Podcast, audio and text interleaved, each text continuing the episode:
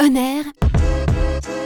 Le récap. Nora, on va te demander trois avantages de ton métier. L'indépendance, Mhm. c'est pas vraiment un avantage, mais en tout cas, c'est- d'aider les gens en fait. Moi, c'est voilà. C'est ce qui me plaît dans, dans, ce, dans ce métier, c'est c'est vraiment d'être un, un soutien. D'accord. Et du coup, à l'inverse, trois inconvénients que tu peux rencontrer. Euh, la gestion du stress, voilà, c'est ça, il faut, ça s'apprend, mais euh, quand on débute, euh, c'est c'est assez lourd.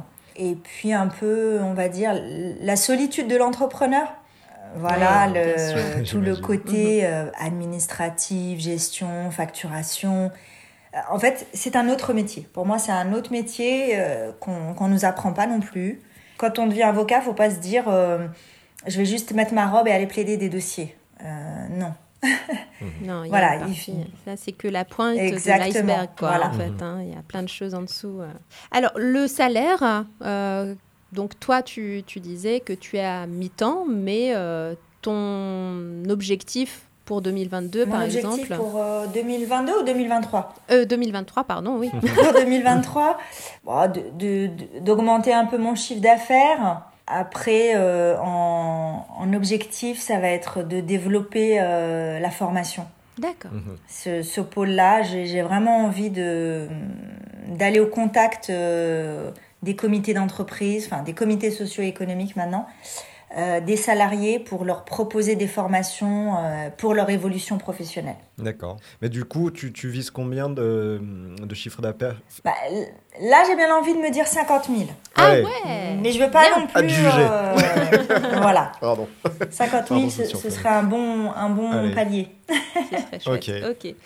Alors, l'évolution, on en a parlé à l'instant. Les études, donc juste revenir sur les études, donc il faut quoi pour devenir avocat aujourd'hui? Il faut au minimum euh, un bac plus 4. euh, réussir l'examen d'entrée à l'école des avocats. Normalement, une fois qu'on est entré, euh, le CAPA, donc le certificat d'aptitude à la profession d'avocat, je vais pas dire que c'est une formalité, il faut réviser, il faut se préparer, mais normalement c'est bon. D'accord. Ok. Quel est le profil idéal, euh, selon toi, qu'il faut avoir niveau euh, caractère, etc., aux qualités humaines? Il faut avoir envie, euh, je pense. Il y a, il y a tous les, il y a tous les tempéraments euh, chez les avocats. Il y a, euh, il y a bah, l'avocat qu'on imagine euh, Maître Dupont-Moretti, par exemple. Mm. Et puis, il y a des avocats comme moi euh, euh, qui sont euh, plus réservés, euh, mais qui exercent quand même ce métier-là. C'est vrai qu'on s'imagine que l'avocat, c'est l'avocat qui, qui plaide, Éloquent, le grand oui. orateur, euh, voilà.